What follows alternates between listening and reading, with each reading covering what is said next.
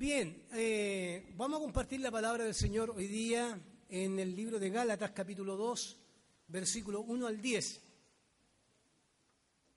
Eh, el título de este, de este sermón tiene que ver con lo que Pablo ya ha dicho en el capítulo 1. Ustedes saben, para los que se están integrando eh, a nuestro culto recién, hemos comenzado un estudio del libro de Gálatas, revisando esta carta que el apóstol Pablo escribe a los hermanos, a raíz de que en la medida que el apóstol Pablo va avanzando, eh, visitando las iglesias, instruyendo y enseñando la palabra, le pisan los talones personajes hermanos, entre comillas, que quieren enseñar otro evangelio y ponen en tela de juicio el apostolado del apóstol Pablo, de su mensaje y de su enseñanza. Por lo tanto, en la carta que estamos estudiando nos vamos a encontrar con palabras muy fuertes del apóstol, palabras que son muy directas, pero que tienen que ver también con un momento distinto al momento eh, eh, distinto del apóstol Pablo en relación a los apóstoles que están en Jerusalén. Estos hermanos que visitan la iglesia en Asia Menor para confundir a aquellos que han recibido el mensaje del apóstol, son hermanos judaizantes, ya que van detrás del apóstol Pablo pisándole los talones, él enseña y por detrás aparecen estos personajes enseñando un evangelio totalmente distinto, confundiendo a las personas y por supuesto también que en la medida que confunden, las personas retroceden en su fe. Gracias, muchas gracias.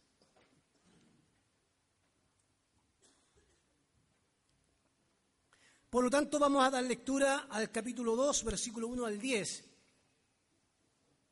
Si usted tiene otra versión que no sea la Reina Valera, a lo mejor van a tener algunas diferencias, pero vamos a seguir esta lectura para poder eh, comprender las palabras del apóstol Pablo y profundizar cuatro puntos que me parecen a mí relevantes hoy día estudiar.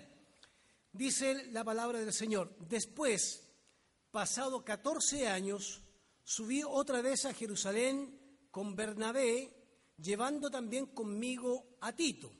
Eh, es muy interesante esto, van dos judíos y un griego, y van a la cuna de la religión cristiana, Jerusalén. Es muy estratégico Pablo. Lleva a un griego justamente para defender su postura. Versículo 2. Pero subí según una revelación y para no correr o haber corrido en vano, expuse en privado a los que tenían cierta reputación, eh, reputación el evangelio que predico entre los gentiles. Los separó de la reunión algunos dicen que es el concilio de Jerusalén, a estos que tenían cierta reputación, a ellos le eh, eh, planteó el evangelio que predicaba a los gentiles. Versículo 3, más ni aún Tito, que estaba conmigo, con todo y ser griego, fue obligado a circuncidarse. Y esto a pesar de los falsos hermanos introducidos a escondidas, que entraban para espiar nuestra libertad que tenemos en Cristo Jesús, para reducirnos a esclavitud. En la NBI me da la impresión que dice, se infiltraron en la iglesia para espiar nuestra libertad y reducirnos a esclavitud. Versículo 5, a los cuales, dice el apóstol Pablo, ni por un momento accedimos a someternos para que la verdad del Evangelio permaneciese con vosotros.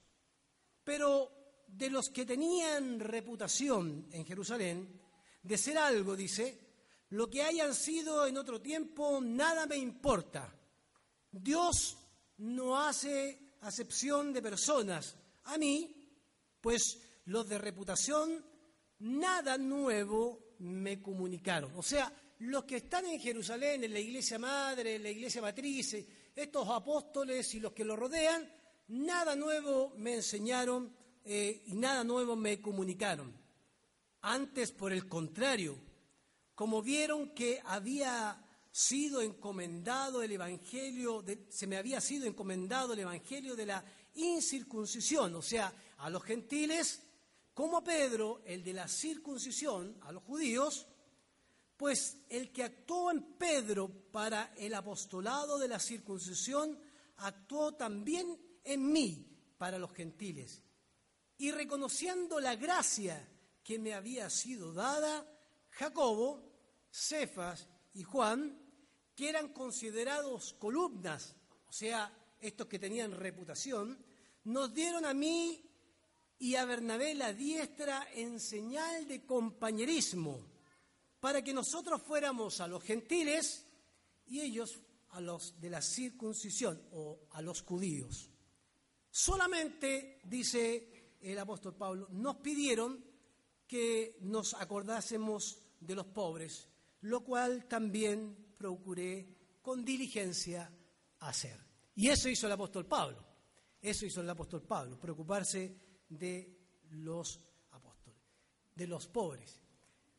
Los capítulos anteriores, es muy interesante que ya se ha predicado, hay un tema que le preocupa al apóstol Pablo. El, apóstol Pablo está preocupado de que eh, los hermanos de esta iglesia han sido confundidos, han sido perturbados en su fe y que han abierto la puerta para que los judíos de Jerusalén, esos hermanos infiltrados, pudieran instalar sus enseñanzas, que luego ya las vamos a revisar, instalar sus enseñanzas para que ellos pudieran cumplir ciertos rituales propios del judaísmo para que pudieran ser salvos.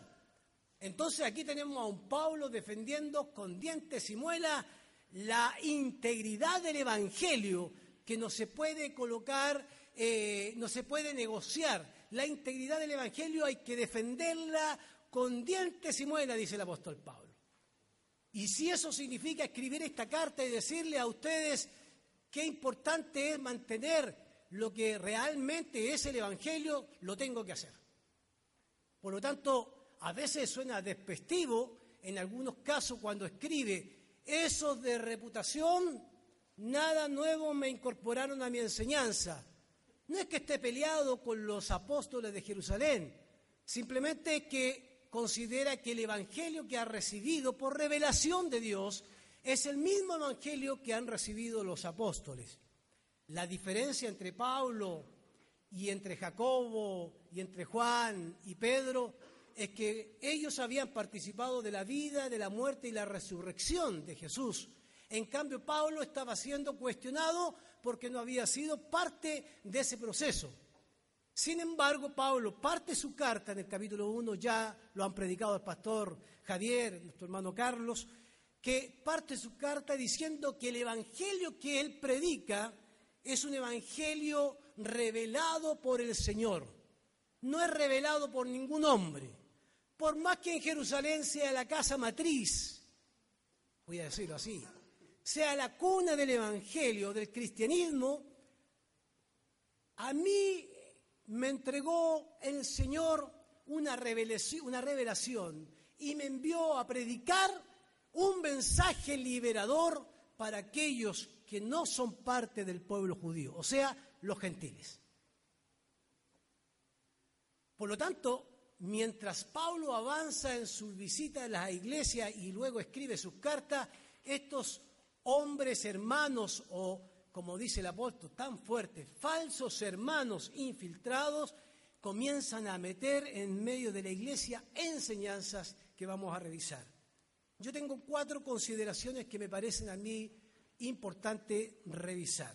Lo primero, lo primero tiene que ver con esta defensa preservar la integridad del Evangelio es algo con lo cual el apóstol Pablo está dispuesto a luchar con toda su fuerza, con toda su alma, para defender que la verdad del Evangelio no se puede cambiar. ¿Por qué no se puede cambiar? Primero porque ha sido revelada por Dios. Y segundo, porque la verdad del Evangelio tiene que ver con el núcleo principal que es la libertad que Cristo nos ha dado. Todo lo demás que está en la periferia de esa libertad no sirve de nada. Colóquele rituales, colóquele prácticas, colóquele leyes, sea la ley de Moisés, sea la circuncisión, todo lo que está en la periferia, Pablo dice, eso no sirve de nada. No sirve de nada porque lo más importante para un creyente es la libertad que Jesucristo nos ha dado, la cual fue comprada a precio de sangre. Por lo tanto, Pablo está dispuesto, versículo 3 al 5, más ni aún a Tito, que está conmigo con todo y ser griego, fue obligado a circuncidarse. Y esto a pesar de los falsos hermanos introducidos a escondidas que entraban para espiar nuestra libertad que tenemos en Cristo Jesús. ¿Y para qué? Para reducirnos a esclavitud cuando se pone en juego la integridad del núcleo del Evangelio, inmediatamente se establece una esclavitud en las personas. A veces lo que comunicamos no siempre es el Evangelio. A veces lo que comunicamos tiene más fuerza en nuestra tradición, y a veces en nuestro legalismo, ¿por qué no decirlo? Y a veces, a veces en nuestros propios paradigmas, porque queremos que a las personas, parece que a las personas les fuera muy fácil solo creer. Y nosotros queremos agregarle a ese evangelio, o al menos estos judaizantes quieren agregarle a ese evangelio algo que no es el evangelio. Y Pablo dice, estos nos quieren reducir a esclavitud a los cuales, dice Pablo, nosotros en ningún momento accedimos para someternos a esta enseñanza, porque a Pablo le preocupa en el capítulo 1, tan pronto ustedes, hermanos de esta iglesia de Gálatas, tan pronto se dieron, tan pronto se apartaron del, del verdadero evangelio. La preocupación es que estos hermanos no habían tomado conciencia de que no necesitan nada más a su alrededor para ser buenos creyentes. Solamente necesitan creer en Cristo. Su fe puesta en Cristo es suficiente.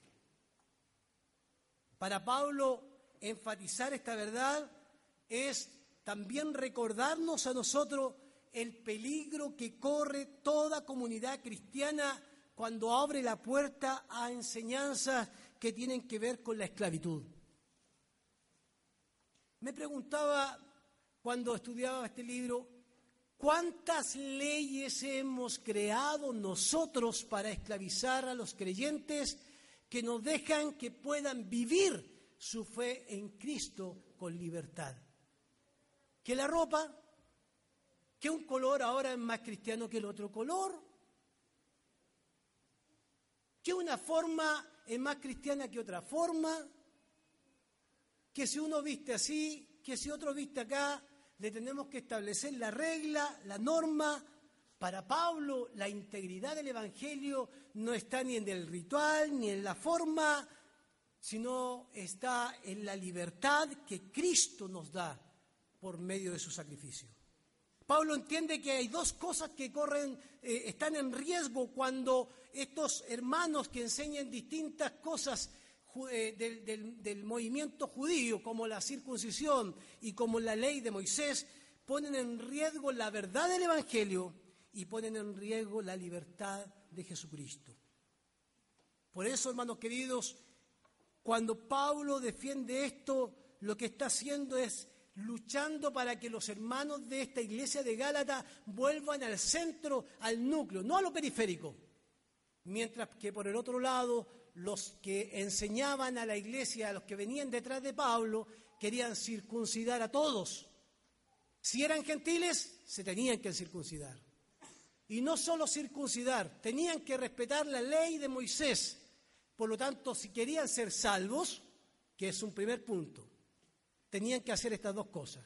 Pero también si querían ser parte de la iglesia madre, de esa iglesia de Jerusalén, de donde están los apóstoles, tenían que hacer estas prácticas que finalmente lo único que para el apóstol Pablo, eh, como conclusión final que sacaba, era, era esclavizar cada día más a estas personas.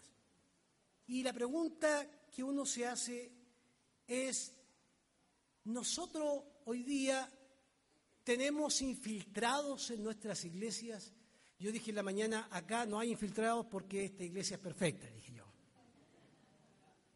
No, no somos tan perfectos. Pero la palabra infiltrado es fuerte. El apóstol Pablo usa falsos hermanos, pero nos debe llevar a pensar que Pablo considera que quien cambia el Evangelio verdadero o quien cambia la libertad de Cristo por prácticas que esclavizan, se convierte inmediatamente en un falso hermano. Eso es fuerte.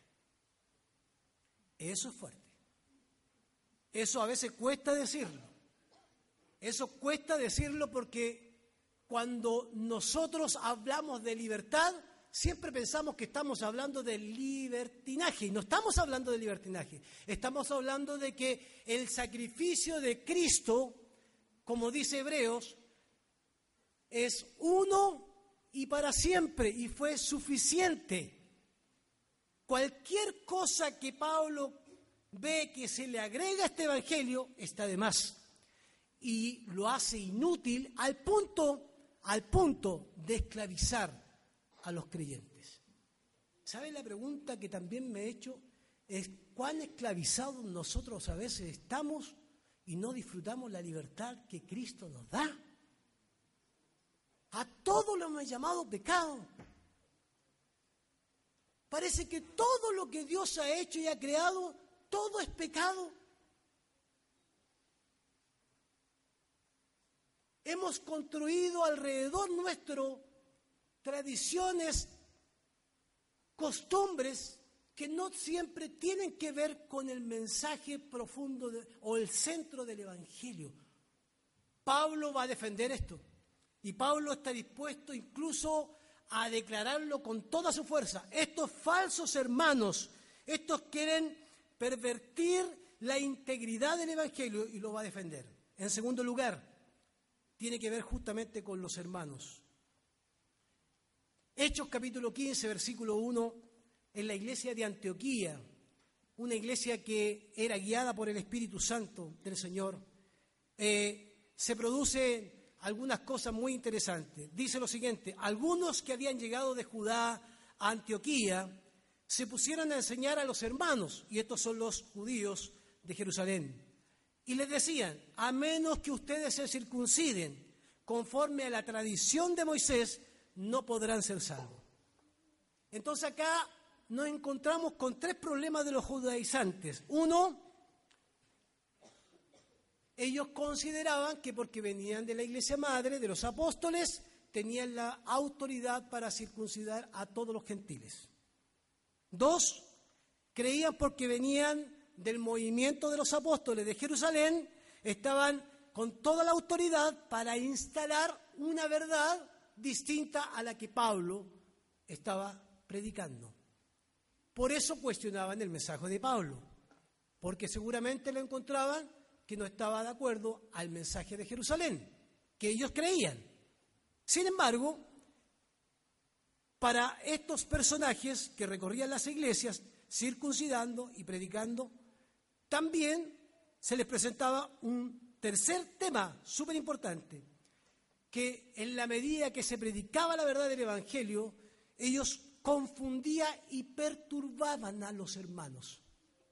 Y ahí surge otro tema que debemos pensarlo, porque hoy día, en el tiempo en que vivimos, nosotros podemos confundir y perturbar a nuestros hermanos que son más nuevos en la fe con cultura, con tradiciones, con algunos ritos que a veces esclavizan a las personas. Me pregunto a mí mismo esto cuando uno estudia y reflexiona, porque cuando uno es pastor va madurando. Y cuando mira para atrás uno dice, ay Señor, tantas cosas que dije y que esclavizan y uno dice, Señor, perdóname. Pero también me eh, lo pensé al revés, dije, ¿a cuántos eché, Señor? ¿A cuántos alejé? Porque podemos acercar a las personas con el verdadero evangelio de libertad o podemos alejar a las personas con todas aquellas cosas que están en la periférica, en la periferia que esclavizan a las personas. ¿A cuánto hemos alejado y a cuánto hemos acercado al evangelio? Y digo, Señor, perdóname. Pero también me surge una pregunta. ¿Existen hoy, existe hoy en, el, en la iglesia del siglo XXI otro evangelio que se esté predicando? Y yo digo que sí. Observen este video, por favor.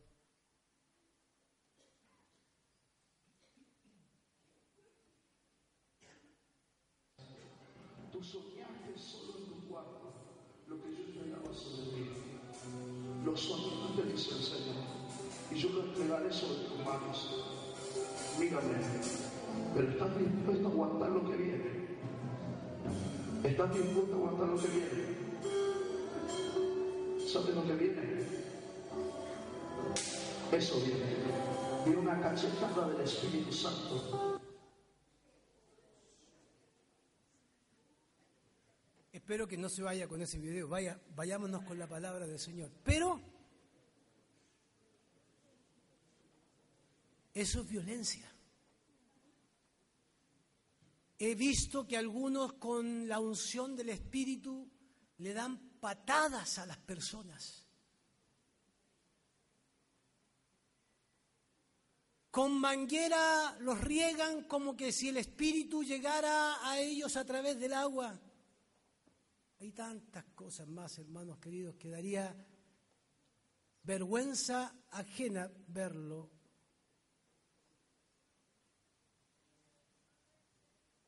no da lo mismo. No da lo mismo agregarle al Evangelio de la libertad algo que para mí o para usted es algo que nos gusta porque a mí me gusta que hagamos esto y lo otro. Porque a veces eso va a esclavizar a una persona. Y si esclaviza a una persona, nos convertiremos en falsos hermanos. Es duro decirlo, porque nosotros no hemos sido llamados para esclavizar a las personas. El apóstol Pablo en la carta a los Corintios, en 2 Corintios capítulo 5, versículo 17, dice que Dios ha entregado en las manos nuestras el ministerio de la reconciliación. Y nosotros andamos dando cachetadas golpeando a las personas.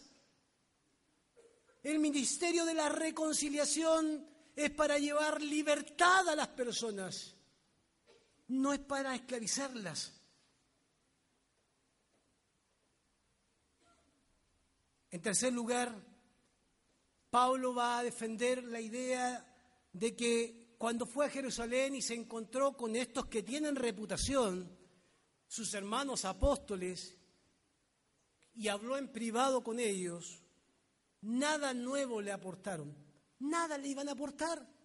Si ellos predicaban el mismo evangelio, solo que había un grupo dentro de esa comunidad que se tomaba ciertas atribuciones para visitar las iglesias en Asia Menor y confundir a los hermanos. Por eso cuando Pablo dice, como no me agregaron nada nuevo, me dieron la diestra. Y algunos piensan que dar la diestra en ese tiempo era decir, te damos autoridad. No, no, no, no. Él dice, me dieron la diestra en compañerismo, porque estamos en el mismo camino. Ellos predican a los judíos el mismo evangelio que yo. Y el que me llamó a mí, el que me entregó la revelación, el que me dio poder, es el mismo que me dio, le dio poder a Pedro para ir a los judíos. Solo que Pedro tiene que vivir otra experiencia. Pedro se tiene que convertir cada día más porque no quiere llegar a los gentiles. ¿Se acuerdan de esa revelación? Dice Pedro, mate, come. ¿Se acuerdan de eso? En el libro de los Hechos. Tres veces le dice el Señor, Pedro, mate, come. Tres veces Pedro dice, Señor, yo soy buen judío, respeto todas las normas, la ley y todo, no voy a comer de eso que es inmundo. Le está enseñando al Señor qué es lo que es santo y lo que no es santo. Y el, el Señor le dice, Pedro, mata y come. Para que pudiera entender que el Evangelio de libertad tiene que llegar a los que no son judíos.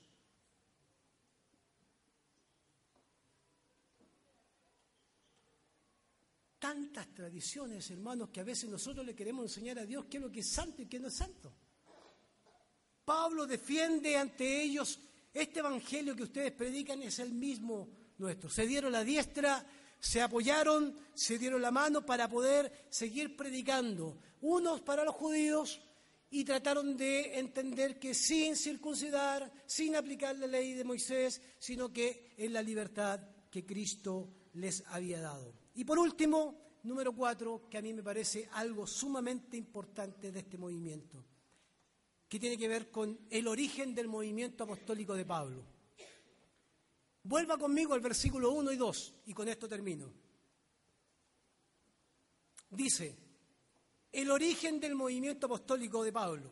Después, pasados 14 años, Pablo no, es un, no está iniciando, lleva años ya predicando su evangelio Subí otra vez a Jerusalén con Bernabé, llevando también conmigo a Tito. Pero subí según una revelación. No subí por capricho. No me mando solo. Yo subo porque el Espíritu Santo me envió. Cuando uno revise la historia del libro Los Hechos, en el capítulo 11, cuando llegue a su casa, revíselo, estaban en la iglesia de Antioquía, en una reunión y Dios tocó el corazón de los hermanos, se levantó uno de los hermanos en profecía y habla a la iglesia, vayan y atiendan a los pobres porque viene una hambruna. Y se levanta el apóstol Pablo en obediencia al Espíritu por medio de la iglesia, que el, Espíritu Santo habla por medio de la iglesia. Y se levanta el apóstol Pablo y otros más y van a ayudar a Jerusalén y a otros lados más con eh, eh, ofrendas que llevan.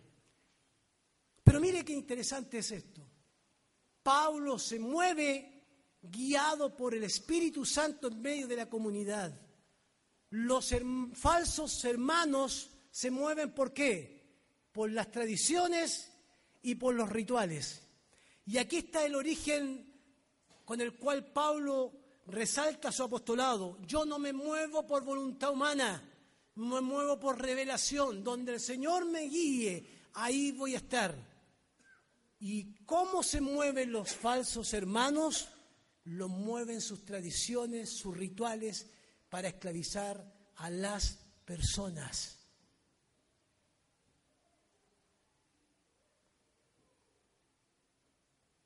Me recuerdo de la historia de Felipe. Felipe se encuentra con el etíope, con el eunuco que fue a Jerusalén. Jerusalén era la fiesta religiosa más importante. Aquel hombre llegó de Jerusalén en su carro, iba perturbado. Todo lo que hizo en Jerusalén no le sirvió de nada. Escuchó hablar de Cristo, seguramente venía con una inquietud, no fue satisfecho en su necesidad espiritual. ¿Por qué no fue satisfecho en su necesidad espiritual? Porque era mutilado, era un eunuco y Deuteronomio 28 dice que ninguno que había sido mutilado podía ser parte del pueblo de Dios. Su gran frustración de ese hombre era que no podía ser parte del pueblo de Dios. Hasta que se encuentra con Felipe. Pero Felipe no se mueve porque quiere. El Espíritu Santo de Dios lo acerca al eunuco. Y es interesante porque el, el, etíope hace la pregunta correcta. ¿Qué impide que yo sea bautizado? Porque seguramente está esperando que Felipe le imponga una ley.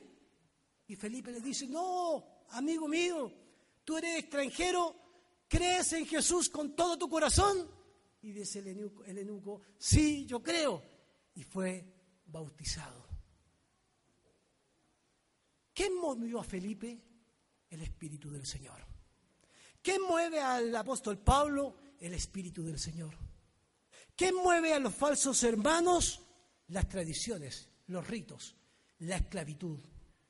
Quien mueve a aquellos que van por la libertad es el Espíritu del Señor. Quien mueve a aquellos que van por la esclavitud es la carne, es el no entender lo que Jesucristo ha hecho en la cruz del Calvario por cada uno nosotros. Hermano querido, ¿usted es libre? ¿Se siente libre? ¿O tenemos todavía cargas, tradiciones que a veces no nos dejan disfrutar de lo que Cristo hizo en la cruz? Permítanme terminar con una presentación, por favor, que quiero leer. Son mis conclusiones finales. Existe la tendencia de sofocar las escrituras. Déjalo ahí nomás, hermano, la presentación sofocar las escrituras con enorme cantidad de tradiciones que cuartan la libertad de los creyentes. La fuente de autoridad de los judaizantes está en los rituales y en la ley. Y quiero hacer esta diferencia con un autor, John Stott, que dice lo siguiente respecto a esto. Las escrituras son divinas, las tradiciones humanas. Las escrituras son obligatorias, las tenemos que cumplir. Las tradiciones son optativas, las escrituras son supremas, porque vienen del Señor. Las tradiciones tienen que subordinarse a lo que es supremo, a lo que es divino. el ritual, la forma o la tradición no puede estar por sobre la escritura, todo lo contrario, debe estar sujeta a la escritura. Por lo tanto, segunda lámina, hermano querido, y terminamos. Por lo tanto, las tradiciones Proyección, hermano de la proyección, segunda lámina, por favor. Por lo tanto, las tradiciones son mandato de hombres. Las tradiciones que se imponen a los creyentes siguen siendo un mandato de hombre. Y hay que tener en cuenta esto. No siempre lo que dice la gente, como estos falsos hermanos, no siempre tiene que ver con lo que Dios quiere para su iglesia. No siempre cuando escuchemos la Biblia dice es palabra de Dios. No siempre.